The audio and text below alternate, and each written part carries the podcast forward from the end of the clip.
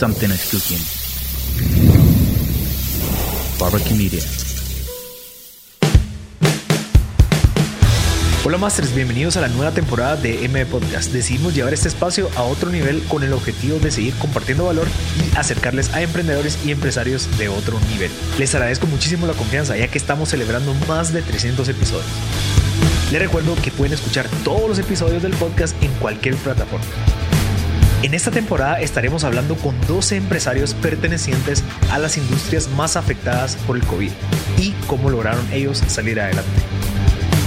Esto no sería posible sin nuestros nuevos patrocinadores Banco Industrial, Claro Empresas, Chapin Films y Public Health que se unen a esta aventura y apoyan a llevar el mensaje a todos ustedes.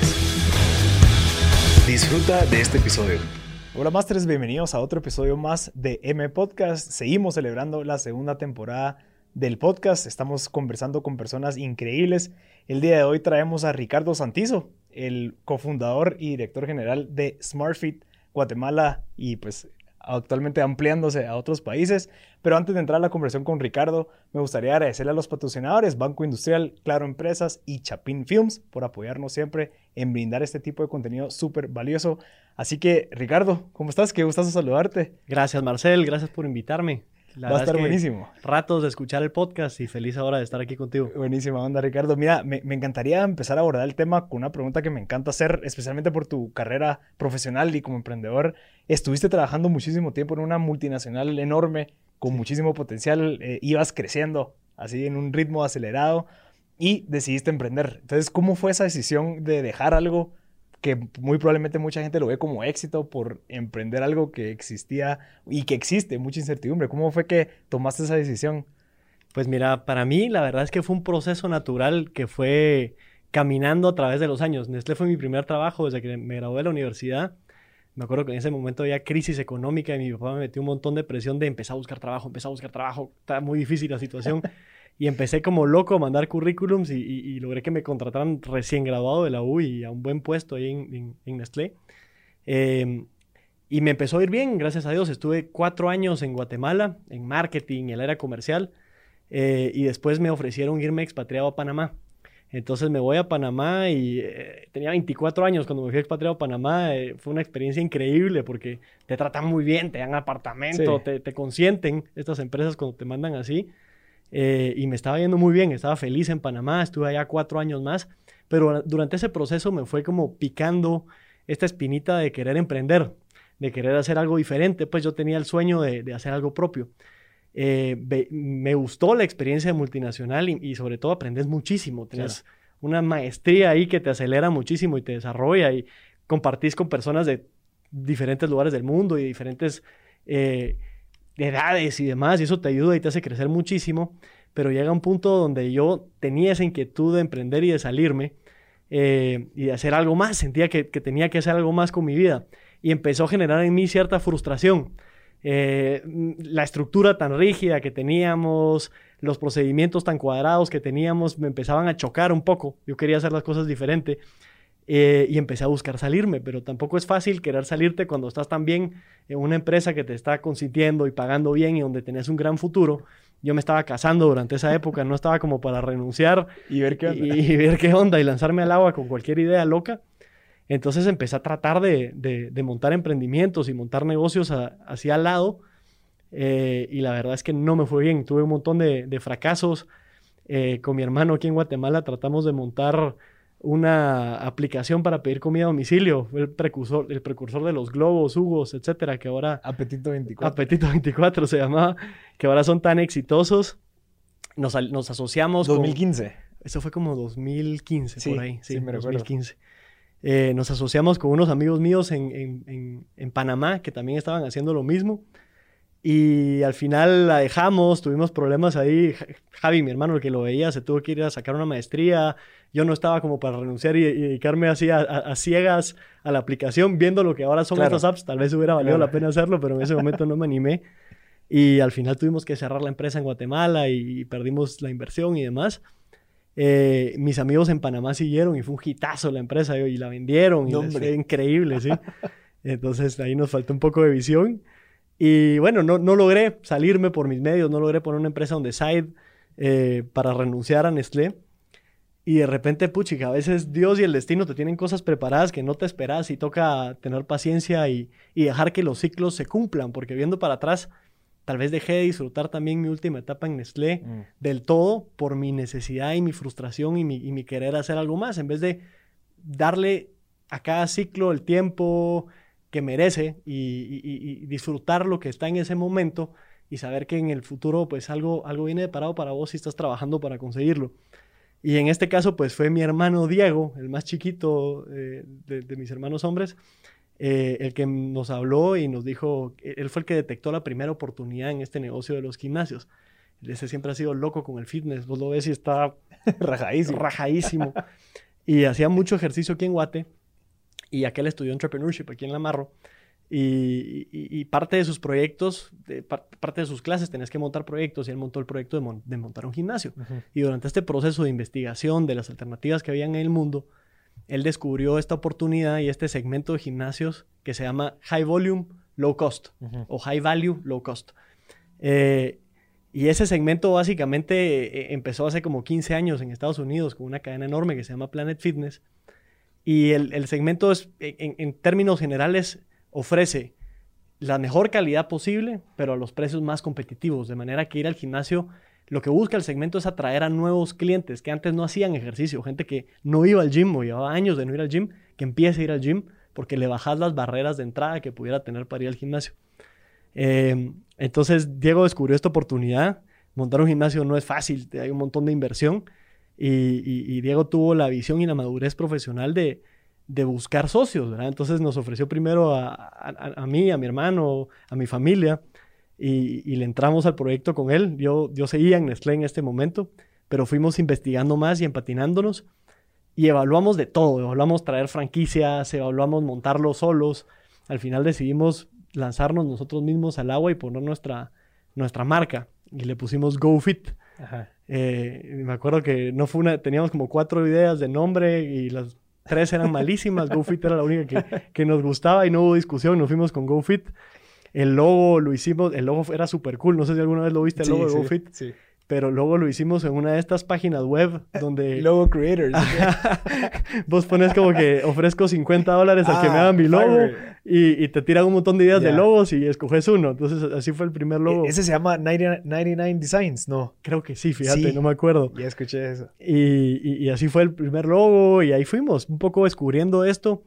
Como yo vivía en Panamá en esa época, yo fui a investigar Planet Fitness a Panamá, que ya existía. Eh, viajamos a México, a Dominicana, a aprender más sobre cómo funcionaba este, este, este modelo de negocio y este segmento. Y, lanzamos nuestra marca GoFit en, a finales del año 2017. Y fue simpaticísimo porque desde, desde que empezamos a hacer esto, más o menos ahora que somos SmartFit, y ahorita te voy a contar cómo nos convertimos de GoFit a SmartFit, desde, desde el principio tratamos de ser diferentes y de ser disruptivos en todo lo que hacíamos.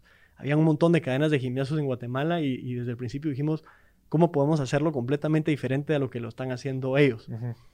Entonces, un poco, la, la- la realidad de Guatemala era, era la siguiente. Vos tenías como dos alternativas para ir al gimnasio. Tenías gimnasios que eran súper caros la- y, y son la mayoría de los que la gente conoce. eh, y, y- y te cuestan casi 100 dólares al mes, algunos un poquito menos, otros un poquito más. Eh, y, y son buenos, te ofrecen buenas instalaciones y buen equipo, eh, pero son muy caros y no todo el mundo está dispuesto a, a ir a ellos y ir de forma continua Que es una barrera de entrada. es una barrera de entrada importante. Y ahí en otras barreras de entradas, ponete, el, el precio no es muy claro. Si vos le preguntas a alguien normal, ¿cuánto pagas de gym? No te tiran una respuesta muy directa. Te tiran, mira, normalmente cuesta tanto, pero yo pagué seis meses adelantado, entonces me cuesta, me Ajá. regalaron uno y me cuesta tanto. Es, es complicado el tema del precio. Otra es que te amarran, o sea, te dicen, paga el año, paga seis meses anticipados, o metete a visacuotas, pero estás amarrado seis Claro. meses. Esa es otra barrera de entrada eh, para la gente que no hace ejercicio. Tal vez no está dispuesta a, a comprometerse a ir Claro. seis meses. Ca- Capaz que quiere probar y ver cómo le, cómo le va y si le gusta y si le funciona. Entonces había muchas barreras de entrada. eh, y, la- y el, y- y el otro espectro en el mercado de Guatemala, veías cadenas de gimnasios o gimnasios de barrio, que son la mayoría de gyms en Guatemala, que son, no voy a decir muy baratos, pero más baratos, igual costaban 300, 250, 350 quetzales al mes, pero eran muy, la oferta era muy deficiente, las Ok. máquinas eran viejas, eh, el gimnasio no era tan limpio, los baños no eran los mejores, eh, etcétera. No tenías servicios que a la gente le interesan. Entonces, tampoco te motivaba mucho a seguir yendo a esos gimnasios o a meterte a uno de esos gimnasios si no sos un usuario normal de gym. Claro. Entonces, la gran oportunidad que detectamos desde el principio era cómo hacemos más grande el mercado, cómo hacemos que hicimos investigaciones y todo y nos salía que menos del 2% de la población del país hacía ejercicio en un gimnasio en ese momento. Y tenemos 16 millones de guatemaltecos en el país. Entonces, si vos lograbas solo duplicar esa, esa penetración de, de gimnasios en la población y que fuera el, el, el 3.5%, te daba para poner como 40 gimnasios de los que queríamos poner en Guate. O sea, había mucha oportunidad en introducir el gimnasio a nuevas personas que no lo habían considerado. Eh, y la forma es bajar todas estas barreras de entrada. ¿Cómo Claro. las bajas? Primero tratas de ofrecer las instalaciones más lindas que puedes. O sea, que realmente te dé gusto ir al gimnasio, que realmente te bañes con agua caliente, con buena presión y digas, wow, o sea, es como bañarme en mi casa. O mejor, eh, que tengas el equipo más cool que puedas tener para hacer ejercicio, el top de, los, de las máquinas, que tengas clases, que tengas entrenadores que te hacen rutinas para que no haya excusa de es que yo no sé cómo hacer ejercicio, Eh, que sea barato, que sea algo que no te duele todos los meses, que sea fácil de pagar. Nosotros solo cobramos con tarjeta de crédito y no tenemos otras, no puedes llegar a pagar con cheque, ni depositarnos, ni pagar efectivo, nada Y es una suscripción. es una suscripción. Entonces vos te inscribís y te vamos cobrando mes a mes a tu tarjeta de crédito. Que no te comprometa. Nuestro, nuestro plan básico, te metes este mes y si te quieres salir otro mes, te salís el otro mes y, y pagaste 150 quetzales. Eh, etcétera. Que sea fácil de inscribirte, te puedes inscribir en línea. Entonces, todas, que, que- que tengas mucho cerca, por eso tratamos de crecer rápido y, tener SmartFit por toda la ciudad, para que, ah, es que no me queda bien, pero tenés uno cerca de tu casa, uno cerca de tu oficina, uno cerca de la casa de tu novia, entonces hay menos excusa para no estar inscrito. Y entonces, con todas esas ofertas, lanzamos nuestra propuesta de valor, que era las mejores instalaciones al mejor precio. Eh, nuestro gym costaba 150 quetzales al mes, todavía cuesta eso, y te ofrecíamos las mejores instalaciones del país, esa era como nuestra propuesta. Y un poco como que el propósito detrás de nuestra empresa es democratizar el fitness de alta calidad. Claro. O sea, ¿cómo hacemos que esté al alcance de todos y que no sea solo un tema exclusivo, un tema complicado, un tema lejano, sino que lo democratizamos, le damos el poder a la gente eh, para tratar de que cada vez mayor porcentaje de la población haga ejercicio. Y- y- y yo entiendo que también, o sea, existe una parte psicológica del usuario. O sea, el tema de que no me quiero agarrar seis meses y que me cobren y que yo al segundo mes ya no quiera ir y me clavan, sino que también existe esa parte donde, bueno, voy a probar algo que no me cueste tanto, voy a llegar, va a estar bonito, van a atender bien, hay una buena iluminación, hay buenos, eh, incluso la gente que llega, pues es gente que, que, o sea, somos peers, ¿verdad? O sea, Total. mis cuates del trabajo se vienen conmigo, porque creo que las ubicaciones que, que ustedes ofrecen también están cerca de centros corporativos, si no estoy mal. Sí, tra- tratamos parte- de estar o cerca donde mucha gente trabaja o cerca donde mucha gente vive. Claro. Una de los dos. Entonces, hay algunas ubicaciones que, que están cerca de, de- de lugares residenciales y otras que están cerca de lugares de trabajo y se comportan súper diferente. Ponete, las que están cerca de lugares residenciales no son tan relevantes en la mañana porque mucha gente sale temprano de su casa y se va cerca de su trabajo. Las que son cerca de lugares de trabajo son súper importantes temprano porque la gente va a entrenar, se baña y después se va a trabajar. Entonces se comportan diferente y, y tratamos de tener de, de todas. Mira, y, y el modelo de, de inversión de, de un gimnasio es un modelo, o sea, lo que yo tengo entendido es, es bien financiero. O sea, porque al final estás, al- estás haciendo leasing de las máquinas, o sea, el espacio, o sea, nunca compras tu propio equipo, si no estoy mal. O sea, lo, lo alquilas, entonces también existe esa demanda en donde, bueno, esta parte se puede ir, su- se puede ir pagando al mismo tiempo que vamos inscribiendo más gente. ¿Cómo funciona ese, ese modelo? Y explicarnos un poquito. Ok. Pues mira, nu- nuestro modelo, como te decía, nu- nuestros, solo tenemos dos planes y tratamos de que sea súper fácil. Uno cuesta 150 quetzales al mes y te permite entrar ilimitadamente a, a la sede donde te inscribiste y el otro cuesta 215 quetzales al mes. Ese plan de 215, que es como el plan upgrade, sí te amarra un año y te deja ir a cualquier sede que quieras en Guate o en Latinoamérica, porque somos ahora parte de una cadena enorme que está en, en casi todos los países de Latinoamérica. Entonces, si te vas de viaje a México, El Salvador, a Panamá, puedes ir también a entrenar.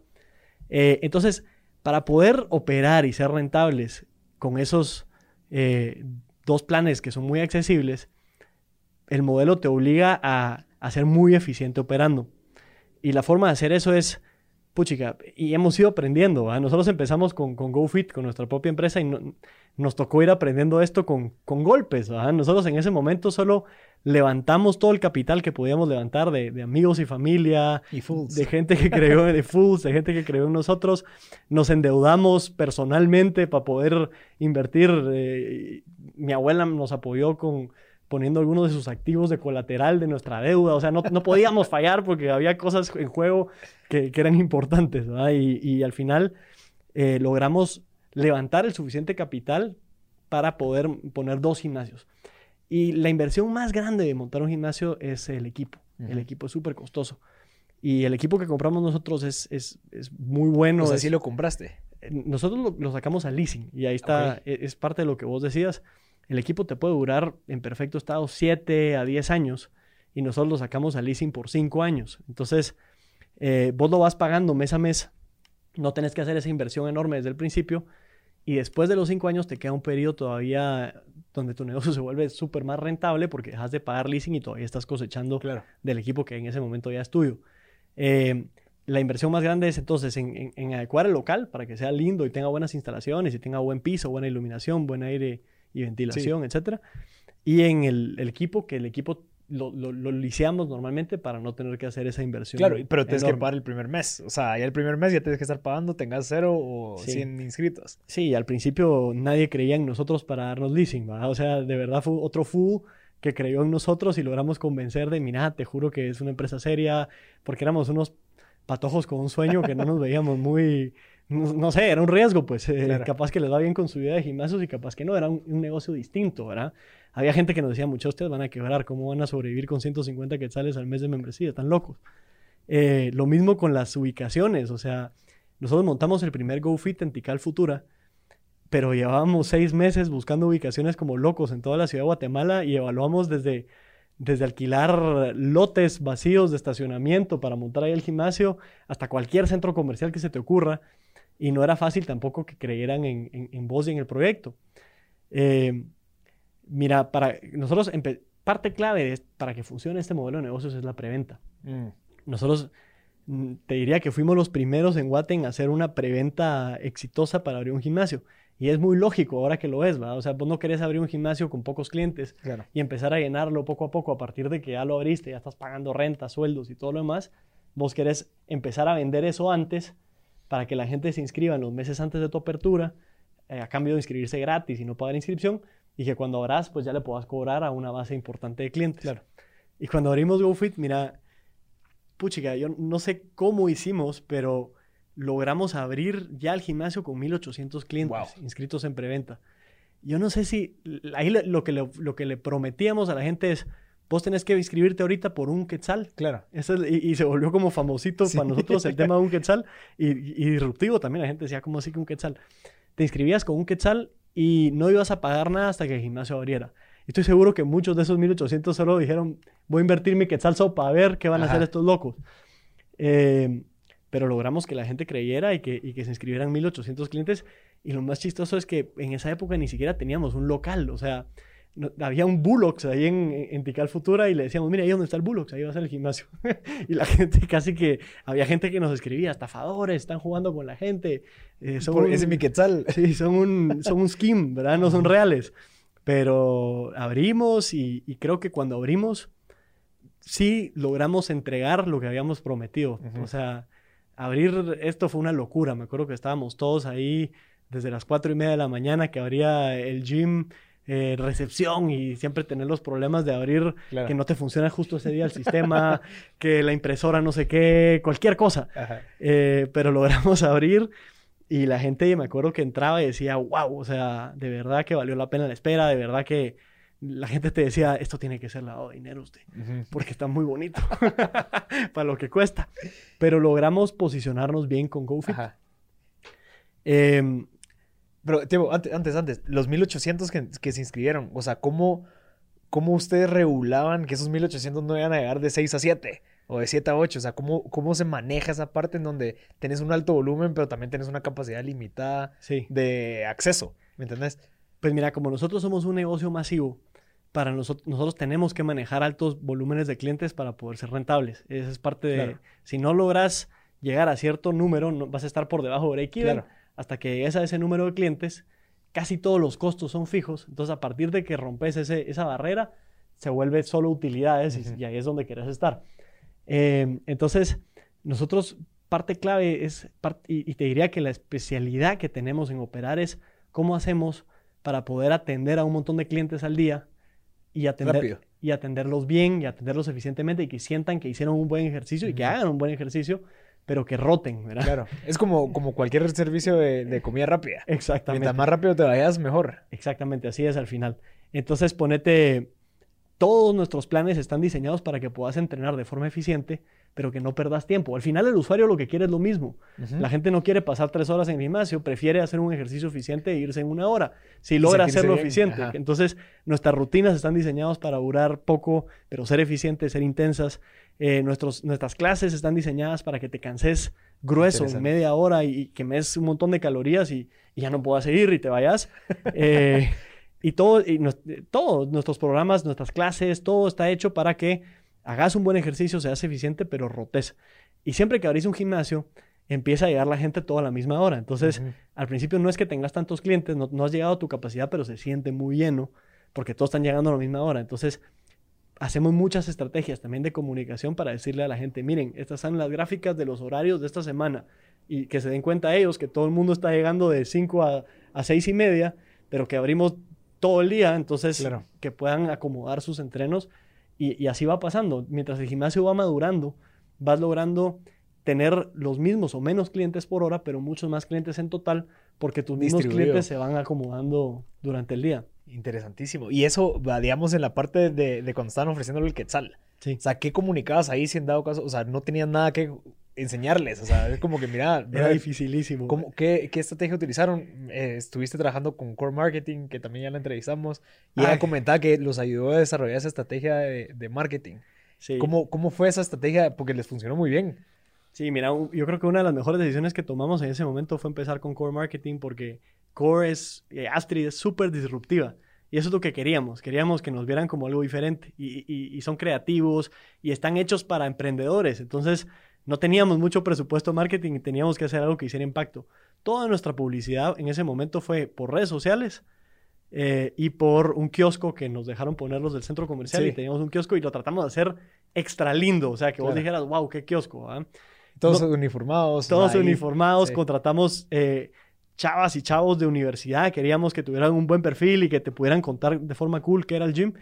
Eh, y no teníamos fotos ni nada que enseñarte, entonces teníamos renders en Ya. 3D, eh, no había mucho que enseñarte, teníamos un plano en 3D de cómo iba a verse el gimnasio, pero un render, y, y logramos convencerlos de que probaran. O sea, yo creo que mucha de esa gente que confió en nosotros, al final estamos hablando de gente que nos dio su número de tarjeta de crédito para que les cobráramos y firmó un contrato y para que les cobráramos el quetzal y les cobráramos su mensualidad a partir de que abriéramos. O Ya. sea, con- sí, sí dieron un voto de confianza ahí Claro. a, a- a nosotros sin ver nada. Eh, pero creo que fue por toda esa comunicación tan disruptiva. Claro. Eh, ponete, me acuerdo que teníamos una barra que decía loading y se iba llenando Sí. mientras íbamos haciendo Y la- en el en- gimnasio. en- y pegado en la pared de la construcción. Cabal, también. pegado en la pared de construcción y la gente sigue emocionando. Puchi, ya van al 85%, ya van al 95%. Mira, ¿y qué hubiera pasado si en dado caso hubieras empezado a hacer ese tipo de las inscripciones del Quetzal y no hubieras llegado a los, a los 1800 y hubieras llegado a 100? ¿Qué hubiera pasado? Mira, gracias a que logramos llegar al Quetzal, nosotros logramos en ese gimnasio llegar a punto de equilibrio al tercer mes de operación. Imagínate eso, abrís un, un negocio nuevo, una empresa que no existía, y al tercer mes de operación ya estás en números negros. Si no hubiéramos logrado eso, hubiéramos... Nosotros no levantamos todo el capital que podíamos al principio y no sabíamos si era para un gimnasio o para dos, porque no sabíamos cómo nos, iban cómo nos iba a ir. Entonces, si no hubiéramos logrado llegar a, esos, a, a los números necesarios, hubiéramos pasado más meses sin perdiendo dinero, sin llegar a punto de equilibrio, y hubiéramos tenido que seguir invirtiendo un montón para darnos a conocer y tratar de, de lograr lo- los clientes necesarios para llegar a punto de equilibrio. Pero solo hubiéramos podido montar ese gimnasio. Eh, gracias a Dios nos fue muy bien, logramos llegar a los 1800 y a los tres meses ya teníamos el doble y, y logramos eh, llegar a punto de equilibrio y, y- y ser rentables como, como a los tres meses de estar operando y, nos sorprendió y nos pusimos felices y dijimos, puchica, montemos otro. Mira, y eso también creo que es bueno porque, mira, desde que empezamos fuimos unos locos, pero siempre tuvimos la visión de, de ser una cadena de gimnasios. O sea, a vos te da risa, pero desde que hicimos nuestro primer plan de negocio, hicimos una visión y nuestra visión era para el 2025, queremos ser la cadena de gimnasios con más miembros felices en Centroamérica. Mm. Esa fue nuestra visión desde el, desde el día uno. Y, y- y si nos preguntabas en esa época, te decíamos, fíjate vos que estamos montando una cadena de gimnasios. Y, y no, estábamos montando un gym en Tical Futura, pero, pero siempre tuvimos visión. esa visión de, de ser grandes y de crecer y de cambiar el mercado en Guatemala. Y creo que creímos mucho en el producto y logramos contagiar a la gente que empezó a trabajar con nosotros en ese momento a creer igual en que lo que estábamos haciendo era algo único, diferente, Claro. disruptivo y, y que a la gente le iba a gustar. Cuando Que, que sí, o sea, que, que sí era algo distinto, único y diferente. Total, total. Y otra cosa que es clave cuando empezás un negocio es, nosotros eh, teníamos a mi hermano Javi, que es abogado, y tenía mucha experiencia en estructurar empresas y en corporate governance y todo este tema. Yo no sabía nada de ese tema en ese momento y me parecía medio absurdo. Pero empezamos a ser formalitos desde el día uno. Entonces teníamos una estructura corporativa Ah, pero seria. porque eran tres hermanos. éramos más, teníamos otros socios familiares y, y- y amigos y demás, eh, pero empezamos con un share- shareholders agreement que detallaba claramente las, las- los derechos y obligaciones de cada socio, que te- teníamos una asamblea, teníamos una junta directiva para un gym, o sea, era, era medio ridículo. Y mi hermano se lo tomaba súper en serio. Y hoy en día viendo para atrás lo aprecio y lo agradezco porque seguimos operando de la misma manera. Ahora tenemos otros socios, ahorita te voy a contar, pero tuvimos que levantar capital y demás.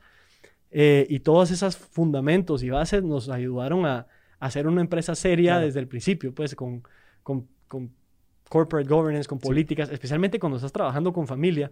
Creo que si no tenés las reglas muy claras, después hay un montón de, de problemas y no sé quién quiere meter a la esposa y se vuelve complicado, Sí, pues y al sí. final lo último que querés, y eso fue algo que también nos pusimos muy de acuerdo desde el principio, es siempre va primero nuestra relación Claro. y después va la empresa. Interesante. Y creo que la, la parte de Javi de, de proponer eso era también parte de esa visión. O sea, no un gimnasio tal vez, pero si querías ya tener una cadena de gimnasios alrededor de, de- de Latinoamérica, muy probablemente sí era necesario empezar con eso. Sí. Y estoy seguro que eso facilitó el tema de, la, del- de convertirse en SmartFit después. Sí, total.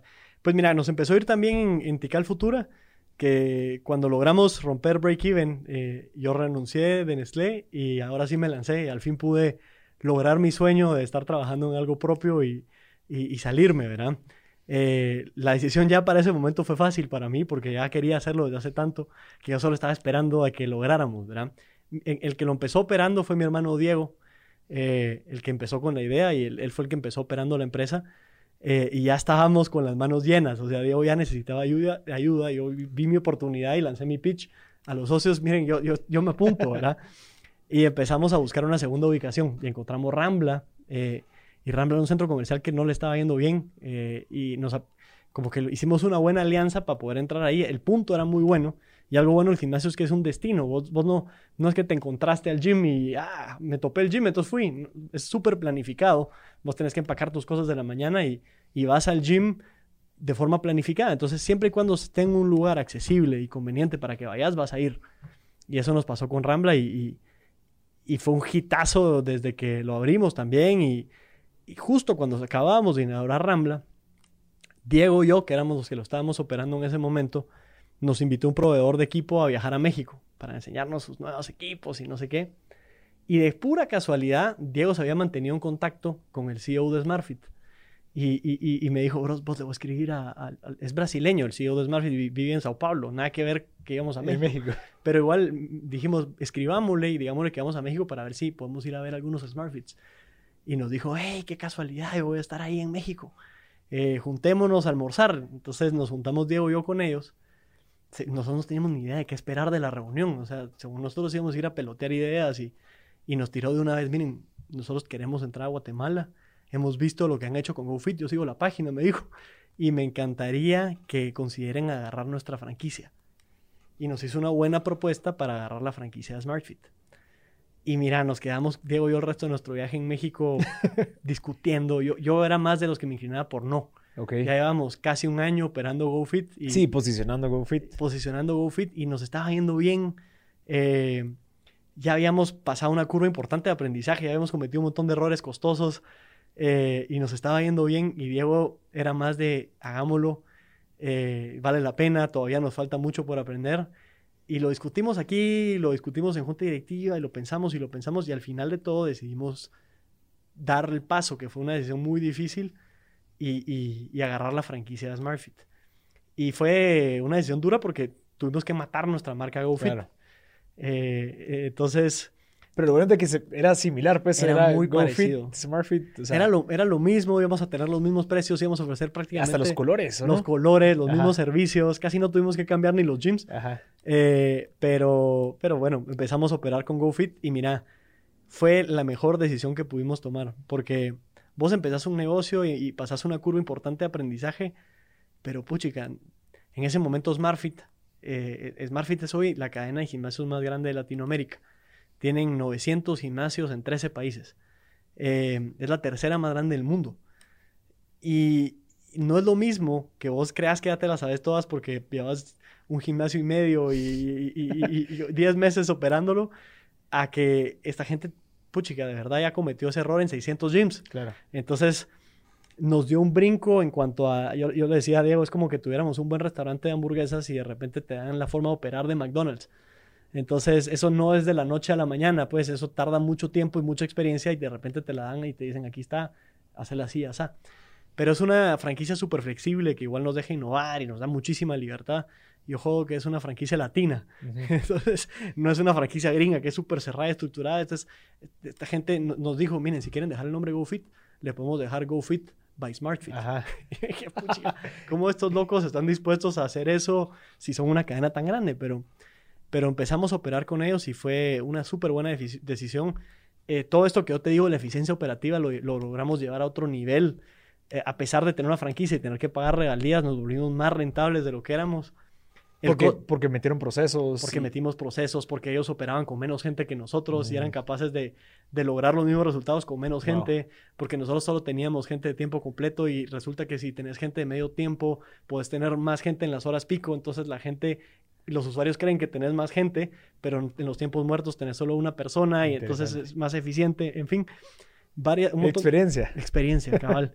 y, y el equipo de gimnasio, que es la inversión más alta, como te decía, esta gente es como el Walmart de comprar equipo de gimnasio, porque el año pasado iban a abrir 200 gimnasios en. Latinoamérica, entonces negocian por 200 Sí. gimnasios y nosotros por muy buenos que fuéramos para negociar, eh, nos cuesta casi la mitad el equipo de gimnasio de lo que nos costaba en ese momento. Claro. Entonces, fue una tremenda decisión y en ese momento dijimos, ya, o sea, si vamos a agarrar SmartFit, eh, vamos a tener que hacerlo diferente porque ya nuestro capital que levantamos y nuestras deudas personales y nuestro esfuerzo ya había- se había agotado y con lo bien que nos estaba yendo podíamos tal vez abrir un gimnasio más en un año y un gimnasio más en otro año, pero nos iba a tardar muchísimo lograr crecer y, y Claro. veíamos esa oportunidad de hacerlo más rápido. Entonces tomamos la decisión de, de levantar capital ya afuera, ya con inversionistas. Siendo SmartFits. Ya, ya, haciendo, Ok. ya diciéndoles, vamos a hacer SmartFit en un mes. Ah, ok, ok. ya firmamos el contrato y todo. Eh, y puchica, logramos eh, meter inversión, pero sobre todo meter a la empresa gente con muchísima experiencia y, y- y a veces necesitas esa gente que complemente las cosas que no sabes hacer y las habilidades que todavía no tenés. Y logramos meter gente con muchísima experiencia eh, que nos vino a llevar a otro nivel también eh, en la junta directiva. Eh, y vos lo que más querés es tener una junta directiva diversa. Ponete, Ujú. yo, soy, yo soy un poco arriesgado y optimista.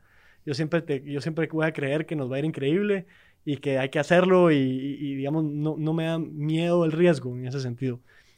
Pero también tenés que tener otros directores que sean un poco más conservadores Claro. y cautos y el balance de todo es lo que te va a ayudar a, a ser mejores. Entonces, eh, ese, ese levantado de capital fue clave para nosotros y nos permitió hacer esa expansión rápida que hicimos en 2019. Eh, en 2019 pasamos de tener dos gimnasios, que eran Rambla y Tical Futura, a abrir eh, cuatro gimnasios más. Wow. Eh, Seis en total. Seis en total, terminamos 2019 con seis. Y en ese momento convencimos a SmartFit. yo- me enteré yo que, que SmartFit estaba dando, a punto de darle la franquicia de El Salvador ¿A alguien más? a los que operaban en Ecuador. Y, y yo le dije al tipo, vos, El Salvador es como guate, pues, o sea, estamos al lado, te vas en la mañana y almorzás y regresás, o sea, es bien cerca y somos parecidos. Y logramos convencerlos de que, de que nos la dieran a nosotros. Ok. Tampoco estábamos listos para entrar a El Salvador, tampoco es que quisiéramos, Pero era una oportunidad. pero era o la agarramos nosotros o la agarran los ecuatorianos y se nos cierra la oportunidad. Entonces logramos que nos dieran la, la franquicia de El Salvador también. Eh, y, le- y montamos nuestro primer gimnasio en, en El Salvador en, en el 15 de febrero del 2020. Un mes antes de... Un mes antes de que nos cerraran a todos. Y, Ajá. y puchica, fue horrible también. Imagínate la gente que acabamos de contratar. Crean en nosotros, les juro, somos la cadena más grande de gimnasios de Latinoamérica y SmartFit y no sé qué. Los contrataste y al mes, bueno, eh, cerrados. siento, mucha. Cerrados. Y ese cierre fue... sea, ya tenías ocho- siete gimnasios. Siete teníamos, siete. Y, y- y tuvimos suerte porque si el cierre no hubiera pasado en ese momento, hubiéramos quebrado. Ok. Nosotros estábamos preparados en este año 2020 con ese levantado capital que te digo, a hacer una super expansión. O sea, nosotros queríamos montar cuatro gimnasios aquí en, en Guate. Más de los que los Más, seis. o sea, en 2020. O sea, te Eh, querías tener diez en Guate. Ajá. Wow. Eh, y gracias a que teníamos eso, logramos sobrevivir. Porque nosotros, yo me acuerdo perfectamente dónde estaba cuando me dijeron por primera vez, eh, y, fueron los de, los de la franquicia, nos, nos invitaron a una llamada y nos dijeron, mucha, eh, van a cerrar los gimnasios posiblemente. Están cerrando los gimnasios en Asia, están cerrando los gimnasios en Europa y viene para Latinoamérica. Y yo me acuerdo que pensé en ese momento, están locos. O sea, no puede ser que nos cierren. O sea, no puede ser. No, no, no lo querés ni ver. Esto fue el jueves, eh, creo que 12 de marzo. Y el martes 16, ¡pum! Cerrado. Cerrados todos los gimnasios. Y mira vos, al principio es frustrante, te da miedo. No estamos preparados para, para nada para afrontar algo así. Eh, y te diría que ha sido el reto más grande que hemos tenido en, en esta empresa desde que O sea, de- empezamos. Incluso ha sido tal vez hasta más difícil que montar la empresa, porque gracias a Dios cuando empezamos nos empezó a ir muy bien. Y eso es raro para un emprendimiento. Pero esta pandemia realmente, puchiga, no hay sentimiento más difícil como, como emprendedor y como empresario de ver que vos tenés un, un número de, de cash en tu cuenta de banco y que sabes que tu running rate de ese cash son, Tres meses. sí, son 10 meses y ya vas por el mes 7. Wow. Entonces, ¿qué haces? Ya- Y no hay señales de que van a abrir. Ajá, y no tenés ni idea. Em, pero mira, eh, la verdad es que ahora que lo ves para atrás, yo me siento súper orgulloso de cómo manejamos ese tema de la pandemia y cómo reaccionamos. Em, mi papá también entró a entrar con nos, em- empezó a trabajar con nosotros este año. eh, y es socio nuestro también y empezó a trabajar con nosotros en la empresa y, nos sirvió muchísimo también su experiencia porque él viene del mundo totalmente corporativo eh, de toda su vida. Pero puchica, me siento orgullosísimo de que logramos, no despedimos a nadie por la, por la pandemia. O sea, logramos mantener al mismo personal que teníamos. Eh, siento que las decisiones que tomamos, que fueron súper difíciles, siempre pusimos, siempre pusimos primero la empresa, pero siempre le dimos una altísima prioridad a la gente, a nuestra gente eh, y a los clientes. Eh, nosotros, desde el día que anunciaron que cerraban los gimnasios, sacamos un comunicado en todos lados diciendo, no te vamos a cobrar ni un día de gimnasio nunca por días que esté cerrado el gym. Y todos nuestros usuarios lo agradecieron muchísimo. Se oía mucho en el medio que otros gyms sí querían seguir cobrando. A pesar de eh, que- a pesar de que estaban cerrados. Al final todo el mundo hizo lo mismo y qué bueno. Y, y- y la gente pues no, no, no, no le cobramos nadie de los gimnasios eh, a, a la gente mientras estuvimos cerrados. Pero puchica, cuando de repente pasas a cero ingresos por tanto tiempo, o sea, teníamos gastos que no nos podíamos quitar. Eh, desde el principio, y, y yo- este año queremos hacer algo especial para nuestros empleados a fin de año porque darles algo, hacerles un tributo, porque si no hubiera sido por ellos no sobrevivimos. O sea, todo el mundo contribuyó, todo el mundo se bajó el sueldo, eh, todos nos bajamos el sueldo, a la gente que ganaba menos se lo bajaban en menor porcentaje, se lo bajamos Claro. a la gente que ganaba más se- lo, baja- se lo bajamos en mayor porcentaje. Pero a pesar de todos los esfuerzos que hicimos por, re- por, por recortar gastos, seguíamos gastando un montón de plata todos los meses, des- destruyéndola porque estábamos cerrados y, y viendo cómo esa cuenta de banco venía bajando y bajando y bajando. Em, ¿Qué hicieron? O sea, cu- ¿cuál fue tu decisión de, de poder, o sea, uno, posicionar la marca todavía, ¿verdad? O sea, por medio de medios digitales y demás, o, Sí. o- o desarrollar una manera de poder tener ingresos durante esas, esas épocas. Mira, exploramos muchísimo la posibilidad de tener in- ingresos en esa época, pero la verdad es que como no estábamos listos para esto, no teníamos una buena alternativa digital como para decir, te cobramos un poquito, pero ahora tenés esta alternativa digital, porque no somos una empresa de, no, o no éramos en ese momento una empresa de, de fitness digital. Y hay empresas de fitness digital en el mundo que lo hacen excelentemente bien. No teníamos las competencias para, para competir ahí. Eh, entonces tomamos la decisión de vamos a lanzar una plataforma de entrenamiento digital, pero gratis, para todo el mundo, no solo para nuestros usuarios. Y tratamos de aprovechar el, el tiempo de la pandemia para, para lanzar eso y decir, la gente está haciendo menos actividad física, la gente está encerrada en su casa, te tiramos a- a- gratis esta plataforma con más de 200 entrenamientos digitales que puedes utilizar gratis.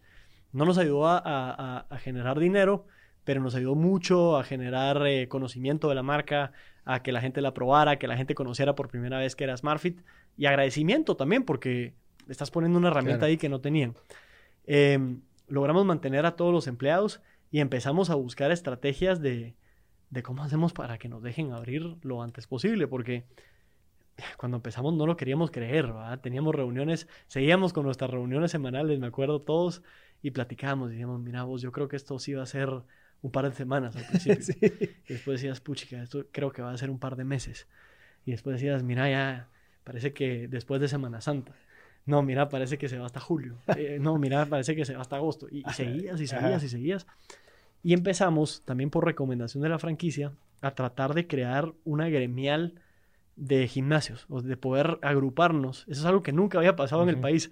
A veces somos muy, muy cangrejos en Claro. algunas industrias y cada uno está velando por su, por su propio bienestar y nosotros no éramos los más populares de, del patio con SmartFit porque habíamos llegado a, a hacer lata la- eh, el mercado, ¿verdad? A, a tirar una propuesta completamente distinta al status quo. Eh, pero empezamos a proponer que nos agremiáramos y que hiciéramos una unión de gimnasios que fuera esta gremial de fitness. Eh, y empezamos pocos gimnasios, empezamos tres, después se sumó otro. Y mientras iban pasando los meses, también iba aumentando el incentivo de puchica, necesitamos hacer algo. Y al final logramos que todas las principales cadenas de gimnasios de Guatemala se, se unieran en esta gremial de fitness. Pusimos un representante que es externo, es, es uno de los proveedores de equipos, Jason Hess.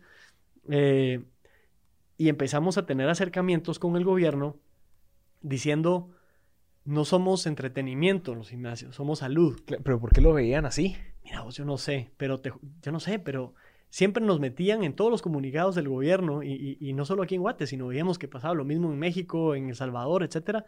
Nos metían ahí con los restaurantes, los bares, los cines, ¿verdad? Eh, y, y aquí abrimos de- después que los restaurantes incluso. Estados Unidos creo que fue de los pocos países que tiró a los gimnasios en su plan 1, en su fase 1, apertura, porque dijeron que eran importantes Claro. para la salud.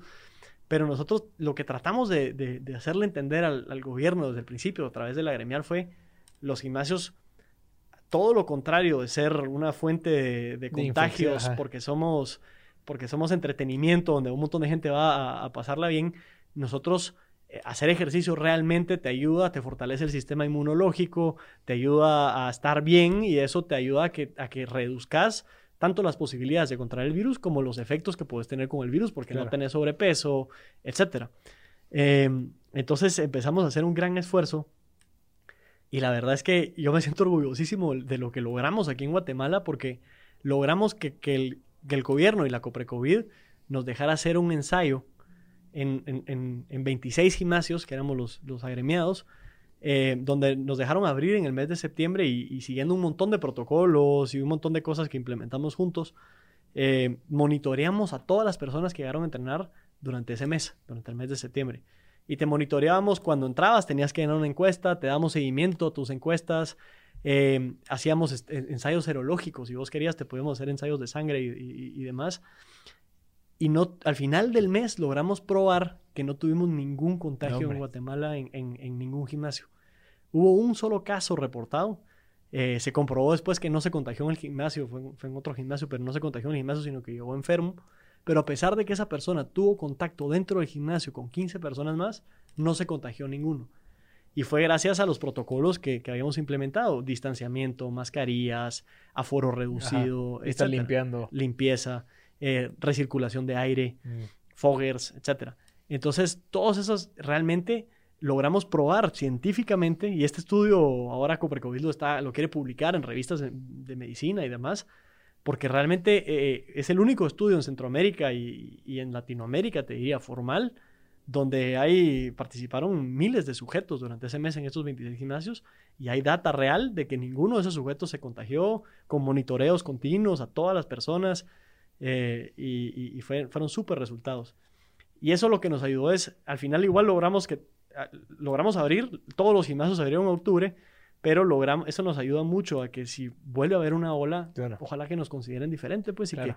que, y que haya quedado claro que, que no somos una fuente de entretenimiento, sino de, de salud. No, y, y deja eso, también la parte en donde, donde crearon esa comunidad de, de los mismos pesos. O sea, a pesar de que somos competencia, estamos luchando por lo mismo. Totalmente. Entonces también eso obviamente va a seguir, Sí. ¿verdad? Van a seguir manteniendo esa gremial y demás. Y quien quita que eso habrá oportunidades para incluso, no sé, comprar equipo en conjunto, no sé Total. funcionaría, pero creo que ya es estamos viendo ideas, ponete, ya estamos viendo ideas de poder hablar con aseguradoras y poder tener un seguro para todos los miembros de todos los gimnasios y estamos hablando de otro montón de iniciativas que nos pueden ayudar juntos como gremial a, a- ser mejores, a ser más eficientes, a ofrecer mejores cosas a, a todos los usuarios que solos no hubiéramos podido nunca, pues. Interesantísimo. ¿Y qué se viene para el 2021, crees vos? Pues mira, eh, todo esto de la pandemia nos hizo regresar a modo startup. Nos hizo, puchica, volver a, replantear todo lo que hacíamos. Nosotros siempre hemos creído que a largo plazo no va a cambiar nuestra industria ni, ni tanto la vida, pero sí cambió mucho el mindset de la gente. Obviamente temporalmente cambió nuestro negocio porque no podemos tener masa de gente entrenando al mismo tiempo porque tenemos que ver cómo hacemos para poder eh, ser rentables con menos gente entrenando al mismo tiempo. Eh, y también cambió, se aceleraron muchas tendencias que ya veíamos. Eh, la tendencia digital, la, tenden- la tendencia de alternar tu entrenamiento en la sede con algunos días entrenando desde casa, se aceleró muchísimo. Y estamos tratando de aprovechar todas esas tendencias ahora, eh, porque son cosas que se van a quedar. Eh, Claro. Entonces, estamos implementando un montón de cosas para poder operar en los meses que dure esto. Ojalá que sean meses. Sí. Eh, eh, tenemos un aforo reducido, no podemos meter tanta gente. Tenemos clases con men- mucha menos gente de la que teníamos antes. Entonces estamos, la gente tiene que entrenar con mascarillas y hemos adaptado todos los entrenamientos a poder operar de esta forma, hacer clases más cortas, a, a que, a- a hacer clases aptas para que la gente entrene con mascarilla y no se desmaye porque tenés menos aire realmente Claro. con la mascarilla, adaptar las rutinas para que la gente pueda entrenar bien con mascarilla, hacer reservas de tu hora para que puedas entrenar, entrenar con comodidad, eh, etcétera, que nos va a dejar, eh, ojalá, seguir operando bien para los meses que vienen. Van a ser meses difíciles, o sea, mientras duremos así, nuestro gimnasio no va a poder ser lo que era antes. Claro. Y estamos planificando el 2021 para Como el 2018. cabal como el 2018. O sea, nuestro presupuesto del 2021 se parece mucho más a nuestro primer presupuesto que a, que a los últimos, porque volvimos a ser una empresa que se está reinventando y que está saliendo adelante Claro. ante las adversidades. Y, y estamos probando un montón de cosas diferentes y pensando fuera de la caja, porque toda esa experiencia que tenías con, con SmartFit y los 600 o 900 gimnasios que ahora son y, y todo ese aprendizaje, ya no vale, porque nadie nunca había pasado una situación como la que tenemos ahorita. Entonces, Claro. estamos peloteando un montón de ideas, desde hacer divisiones entre, las, entre los equipos de cardio para que podamos meter más equipos de cardio de los que tenemos ahorita deshabilitados, hasta um, otros tipos de entrenamientos para poder eh, tener volumen de gente interesante, pero mantener eh, un aforo reducido por hora, distanciamiento y todo lo demás que tenemos que hacer. Sí, porque ahorita el reto no es tanto que volvás a activarte, sino que es volver a poder incluso cobrar el mismo precio. Porque si antes esas operaciones te co- te costaban X, Sí. te van a seguir costando X, solo que ya no vas a tener Y, porque mucha gente va a decir, no, ya no puedo llegar, Sí. ya no hay tantas máquinas, o sea, prefiero ya, no sé, ir a hacerlo a mi casa.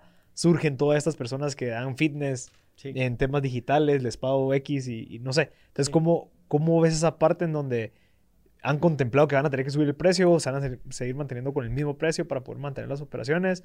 O, como vos mencionabas, hacer un híbrido. ¿verdad? Venía a clases, pero también te damos tu rutina digital y te damos el. No sé, ¿cómo, Sí. cómo es? Nosotros definitivamente un montón de costos se incrementan, como vos decís, y, y tenés eh, menos gente, la verdad, tenés menos gente que antes. Entonces, eh, estamos, nuestra forma de verlo no es subir los precios, estamos tratando de mantenernos porque nuestro precio es muy estratégico, porque por todo lo que te conté de hacer más grande el mercado, nuestro precio es el precio de introducción que te permite empezar a ir al gym cuando nunca había sido. Eh, entonces, más lo vemos por ofrecer valores digitales que podemos monetizar de alguna manera. Entonces, estamos trabajando en aplicaciones. Eh, nuestra aplicación, la idea es que sea gratuita, pero que los valores agregados de la aplicación sean monetizables. Ponete, Y eso nos permite también, es interesante, ofrecer servicios que antes no ofrecíamos. Ponete, en SmartFit no habían nutricionistas, porque es muy difícil ofrecer nutricionistas con el volumen de gente que nosotros teníamos, no, no se podía. Pero ahora estamos ofreciendo nutricionistas dentro de la aplicación, vamos a empezar a ofrecer nutricionistas dentro de la aplicación. Virtuales. Virtuales que te vamos a cobrar por la hora de nutricionista virtual y podemos tener nutricionistas y aprovechar la cadena latinoamericana para tener esa, ese, ese recurso de, nutricionistas compartido y que puedan atender a varios países eh, similares y demás. Estamos también teniendo entrenadores personales para cuando quieras entrenar desde tu casa o desde el gym, pero de forma virtual, entonces tu entrenador está ahí. Eh, estamos desarrollando una app que no solo tiene entrenamientos desde, desde casa, eh, sino que tiene tu rutina en tu aplicación para entrenar en el gimnasio y tu rutina en tu aplicación para los días que vos decidas entrenar desde casa. Vemos esa tendencia de que la gente va a querer seguir entrenando algunos días desde su casa y algunos días desde el gimnasio. No, no, no vemos que la gente lo va a reemplazar y es muy difícil porque la gente no es tan motivada como para entrenar bien y siempre desde su casa. Tal vez lo empezás a hacer, pero es más difícil mantenerte motivado que agarrar una rutina de ir al gimnasio. Pero muchas veces Tal vez el viernes no quieres ir al gym, pero sí te animas a hacer 45 minutos de ejercicio en tu casa el viernes en la tarde, pues, o el sábado en la mañana, o, qué sé yo. Entonces, esa combinación de físicamente en la sede con desde casa creo que va a ser algo importante y estamos viendo cómo lo aprovechamos. Pues, ¿y qué consejo le puedes dar a la gente que, que, que pueda pasar por esto en algún momento o que está pasando eh, de esto? O sea, mucha gente tal vez no tiene la misma mentalidad que vos de, bueno, esto es otra startup otra vez. O sea, como que esa parte positiva que vos mencionás porque hay mucha gente que se está dando por vencida, hay gente que está sufriendo, dice que dice, bueno, no, no sé, no quiero invertir más porque no sé qué va a pasar en un futuro y demás. existe esta incertidumbre que te opaca un poquito esa visión con la cual comenzaste. ¿Qué le recomendarías a ellos sabiendo que vos perteneces a una de las industrias más afectadas eh, por esta pandemia? Mira vos, em, yo creo que hay que tener trabajo y fe.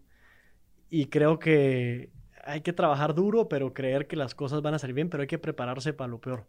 O sea, nosotros estamos contemplando escenarios donde nos puedan volver a cerrar, estamos amarrando, nosotros queremos seguir creciendo, estamos planteando tener gimnasios nuevos en 2021, es algo, es algo que nadie está haciendo ahorita, o sea, nadie está queriendo montar nuevos gimnasios en 2021, eh, nosotros sí queremos, pero estamos amarrando los gimnasios y las inversiones para más tarde en el año, tratando de amarrarlas a un escenario de qué pasa si cerramos, anticipándonos a todas estas cosas y, siendo transparentes con nuestros futuros arrendantes en decirles, puede pasar esto y hacemos esto, etc. Eh, planificar desde, ahorita esos escenarios. Eh, y lo otro es, puchica, tratar de trabajar duro y tener mucha fe, pero hay riesgo. O sea, nosotros sabemos que en lo que estamos pensando hay riesgo y, puede que nuestros números no se cumplan. Entonces, ¿qué hacemos si no se cumplen? Tenemos que estar preparados. No queremos que, la empresa deje de existir o deje de sobrevivir por, por unos meses que nos tocó vivir esta situación. Eh, yo sí creo que, que, la vida va a regresar más o menos a la normalidad. Ojalá que, en el transcurso del próximo año. Eh, pero no, nadie sabe exactamente cuándo, ¿verdad? Y, la cosa puede ser en octubre. Entonces, tenemos que estar preparados para cuando vuelva a pasar esto. Eh, y hay gente que, que, que, no está dispuesta a lidiar con ese nivel de riesgo y, y, está bien, pues. Yo, yo he leído algunos libros y, y, creo que las crisis siempre traen oportunidades y, la gente y las empresas que logran aprovechar las crisis sacan una gran ventaja de las que no. Eh, yo creo que esta es una crisis más y que la vamos a sobrepasar como, como, como humanidad y como país. Eh, pero tenemos que tratar de sacarle lo mejor a la crisis. Han salido un montón de oportunidades, nos han salido un montón de ubicaciones que tal vez tenía un competidor o que tal vez no íbamos a tener porque había un buen inquilino ahí que llevaba 15 años y que el inquilino se fue y ahora la oportunidad está de tomarla y tenés que tomar esas decisiones difíciles de mm. me lanzo al agua o no me lanzo al agua. Yo te decía que, que mi papá empezó a trabajar con nosotros este año y Eh, él es mucho más conservador que yo y, y está muerto del pánico de ver nuestro presupuesto del otro año. Pero hay, hay riesgo y hay incertidumbre. Y a veces en este mundo de- del emprendimiento tenés que, tenés que navegar eh, en ese riesgo y esa incertidumbre, pero sin perder la cabeza y sabiendo cuál es tu peor escenario posible y, y qué vamos a hacer para no morirnos, ¿verdad? Interesante. Hablando de libros, ¿qué libros nos recomendás que, que creas que te haya servido? O no sé si leíste alguno en esta situación y que te haya pues, eh, eh, ayudado a seguir adelante. Sí, leí un par, pero déjame abrir mi... Esa es la pregunta que le hacemos a todos, ¿oíste? O sea, Mi- mi la- nota, la, idea es de que todos tengan su cuaderno listo para al final del podcast Sí, a- aprovecha, aproveché, apro- a apuntar. aproveché a leer eh, muchísimo. Leí uno muy bueno que se llama David and Goliath. Ok. David y Goliath, de Malcolm Gladwell. Eh, leí uno buenísimo que es del CEO de Disney, que se llama Ride of a Lifetime. Ah, ok, sí. Muy bueno. De Bob. eh, Bob Iger. Bob Iger. Cabal habla mucho sobre estrategia, sobre cómo hacer las prioridades en la empresa. E- El, tipo también le tocó transformar mucho de una industria súper establecida como era Disney. Es muy buen libro. Eh, y leí uno súper interesante para la gente que le gusta las finanzas que se llama What It Takes, Lessons in, in the Pursuits of Excellence. Es de Stephen Schwarzman. Es un tipo financiero de Wall Street, pero súper interesante también. El tipo también habla mucho de este cabal de aprovechar las crisis. Él, él hizo una empresa gigante que se llama Blackstone Mm. y la hizo aprovechando las crisis y viendo oportunidades donde todos los demás veían solo problemas. El tipo le fue increíble con la caída inmobiliaria que hubo en Estados Unidos en el 2009 y salió con súper fortalecido de esa, de esa experiencia. Y también leí uno que es muy bueno, eh, leí mucho en esta pandemia porque cuando Tocó. tenés un montón de gimnasios cerrados no hay tanto que hacer después de un Ah. rato. Eh, eh, y leí uno que se llama Shoe Dog. Ah, es de- sí, sí, sí. Buenísimo. De Phil Knight. de Phil Knight. Es clave. Ese es de mis favoritos. Buenísimo. Pues buenísimo. Vos, de verdad, gracias. Y, y gracias por tu transparencia. O sea, de verdad, venir a contar esto creo que es clave. Especialmente viniendo de un emprendedor que a veces creo que los emprendedores somos un poquito como... No querés contar mucho porque no sabes qué va a pasar y querés estar ahí como que siempre eh, vos solo, pero creo que lo que has aprendido en esta situación es que la unión, en el ejemplo de la gremial, de apoyarse todos, creo que es algo que al final a largo plazo es mucho más valioso que cada uno por su lado. Entonces, gracias de verdad, eh, Ricardo, por tu tiempo y de verdad te deseo lo mejor para el 2021, salir adelante, ver cómo innovas. ¿verdad? Quien quita que volvamos a conversar el otro año para que nos contes la nueva aplicación y, no sé, las nuevas cosas que se vengan con SmartFit. Seguro. Y felicidades por lo que han logrado. Muchísimas gracias, Marcel. Te agradezco mucho el espacio. Eh, pa- para, mí es un gusto pues compartir contigo y, y contarte un poco de esta experiencia. Para mí el regalo más grande que ha sido emprender, yo cuando quería ser emprendedor y, y- y trabajaba en mi, en, mi, en mi trabajo corporativo, para mí lo más gratificante iba a ser la libertad, pero realmente lo más gratificante ha sido el poder impactar y, mejorar la vida de otra gente. Claro. Y eso ha sido para mí a través de la gente que trabaja en tu empresa y vos ves cómo esa gente va adoptando tu misma pasión, a pesar de, de- de no haber sido suya la idea, tiene la misma pasión que vos, eh, y ves cómo va mejorando su vida, y eso para mí ha sido lo más gratificante, y te agradezco muchísimo por el espacio. Hombre, nítido. Gracias, Ricardo. Buenísima onda. Pues entonces a toda la gente que estaba escuchando y que logró escuchar al final, les agradecemos. Espero que les haya servido bastante.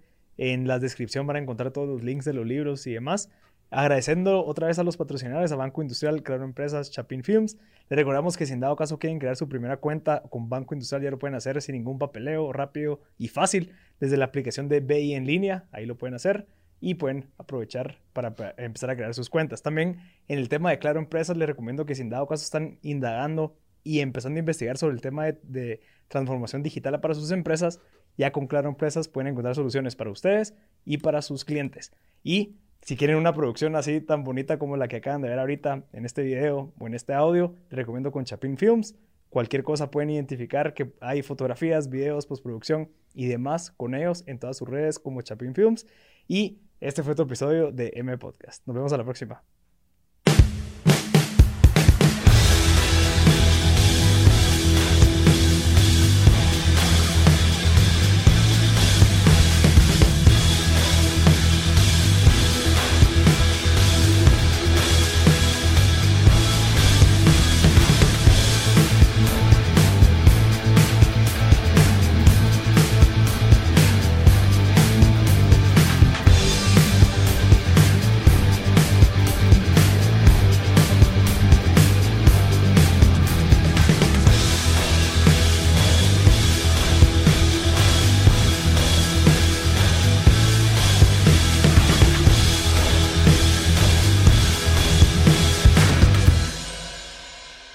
Something cooking. Barbecue Media.